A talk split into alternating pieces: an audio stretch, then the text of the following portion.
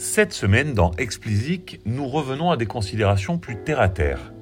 En effet, nous allons nous intéresser à la mésaventure rencontrée par des centaines, voire des milliers d'artistes indépendants qui ont vu leur musique retirée unilatéralement de la plateforme par Spotify. La cause Avoir fait appel à des services de promotion qui violaient les terms and conditions du géant suédois. L'objectif de cet épisode est de vous expliquer comment faire pour que cela ne vous arrive pas.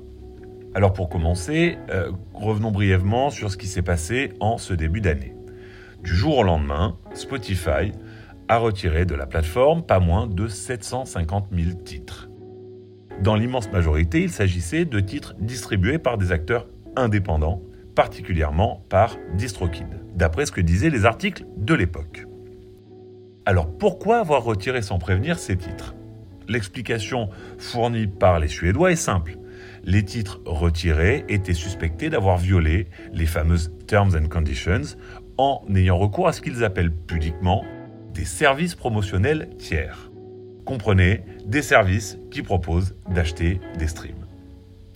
Sauf qu'il semblerait que Spotify ait eu un peu la main lourde et ait mis sous investigation des titres qui n'avaient pas eu recours à ce genre de service. De très nombreux artistes ont vu leur musique disparaître de la plateforme avec pour seul recours de remplir un contre-formulaire fourni par DistroKid permettant de prouver que les services utilisés pour promouvoir leur musique n'avaient pas violé les dites Terms and Conditions. Pour les artistes qui n'avaient fait appel à aucun service tiers, la situation devenait compliquée. En effet, difficile exercice que d'expliquer que quelque chose que vous n'avez pas fait respecte des règles que, par définition, vous n'avez pas violées. Ubuesque, kafkaïen ou juste absurde, je vous laisse choisir l'adjectif qui vous convient. Des dizaines et des dizaines d'artistes ont réagi, parfois de façon très véhémente, sur les réseaux sociaux. Toutefois, ils n'ont pas pu faire grand-chose de plus. Pendant ce temps-là, Spotify a mené l'enquête et, en attendant l'issue de ces de celle-ci, pardon, a retiré préventivement donc ces 750 000 titres et les a laissés hors ligne malgré les protestations des artistes. Dans l'eau, il y a logiquement une part d'artistes qui a réellement mené des activités promotionnelles illicites. Pour cela, la sanction est logique, mais lorsque vous ne faites pas de partie de cette catégorie, ce retrait en fait était un petit arrêt de mort pour vous. L'objectif est donc aujourd'hui de voir ensemble comment ne pas prendre le risque de se voir retirer sans pour autant renoncer à la promotion de votre musique, notamment la promotion de votre musique sur des playlists.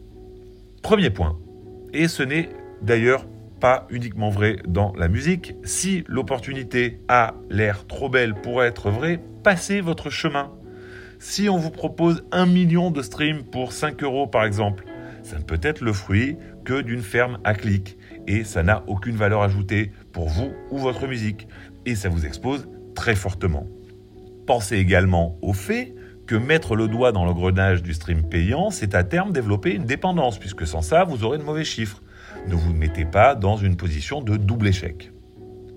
Deuxième point, et dans le prolongement du premier, éviter toutes les solutions qui ont recours à des bots et à toutes les solutions non humaines. C'est évident, mais rappelons-le, ce genre de raccourci est inefficace. On n'a jamais vu un bot en concert et on n'a jamais vu un bot acheter du merchandising. De la même façon, vérifiez bien que quand vous pitchez une playlist, les streams qui sont réalisés sur cette playlist ne sont pas réalisés par des bots. Vous pouvez avoir des services qui vont vous proposer d'intégrer des playlists avec des performances mirobolantes, sauf que en face, les streams seront faits par des bots. Alors, il y a une bande de plus que dans l'achat direct de stream, mais c'est pas beaucoup plus utile. Donc faites très attention à ces solutions non humaines, on va dire. Troisième point, et là c'est le vieil adage de grand-mère qui s'applique. S'il y a un doute, il n'y a pas de doute. Un service qui a l'air frauduleux, les 99% du temps. Et là encore, passez votre chemin. Donc si vous arrivez sur le site euh, du service en question et que ça sent l'embrouille, mais très très fort, c'est qu'il y a embrouille. Voilà, donc passez votre chemin et allez faire confiance à quelqu'un d'autre.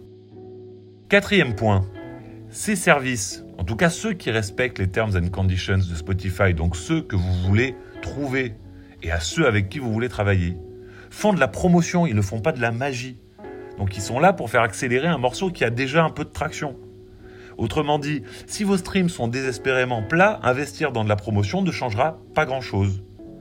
Si on retourne le raisonnement, fiez-vous donc aux services qui, quelquefois, refuseront un de vos titres, euh, qu'ils ne croient pas justement assez efficace ou bénéficier de suffisamment de traction pour pouvoir décoller. Plus globalement, il faut toujours privilégier les gens qui savent vous dire non et qui savent vous indiquer quand vous prenez la mauvaise direction. Et puis dernier point, qui est un peu la somme des quatre précédents, ces services de promotion ne sont utiles que s'ils permettent à votre musique d'arriver dans les oreilles de personnes et pas de robots. Donc ces services mettront toujours l'accent sur le fait qu'ils travaillent avec des humains et ciblent une croissance organique, pas une croissance sponsorisée. Gardez bien ça en tête. Mon objectif n'est pas de vous faire peur, mais de vous faire prendre conscience de plusieurs choses afin de vous éviter des désagréments futurs. Une fois vous êtes banni de Spotify par exemple, le chemin pour revenir est plus que fastidieux. Il est donc fou de prendre des risques inutiles. Et de toute façon, et c'est mon dernier point, gardez bien en tête qu'il n'existe pas de raccourci pour arriver au succès. Le chemin est parfois long, il est parfois très sinueux même, et ne perdez pas patience et n'allez pas vous perdre dans de dangereuses impasses. Allez, c'est tout pour cette semaine. Je vous le dis à nouveau, n'attendez pas avant d'aller vous inscrire pour Clubhouse et voter pour choisir le thème de la conversation. Je clôturerai euh, les votes la semaine prochaine et euh, je pense que nous ferons ça d'ici à la fin du mois d'avril. Je vous préciserai encore le timing parce qu'avec les annonces de reconfinement euh, qu'on a eu cette semaine, comme tout le monde, je suis un peu impacté dans mon emploi du temps, donc il faut que je revoie ça, mais je vous tiendrai au courant très rapidement. Comme d'habitude, si vous ne l'avez pas encore fait, abonnez-vous à la newsletter, le lien est en description. Et pour me soutenir, donnez-moi 5 étoiles sur Apple et abonnez-vous où que vous nous écoutiez.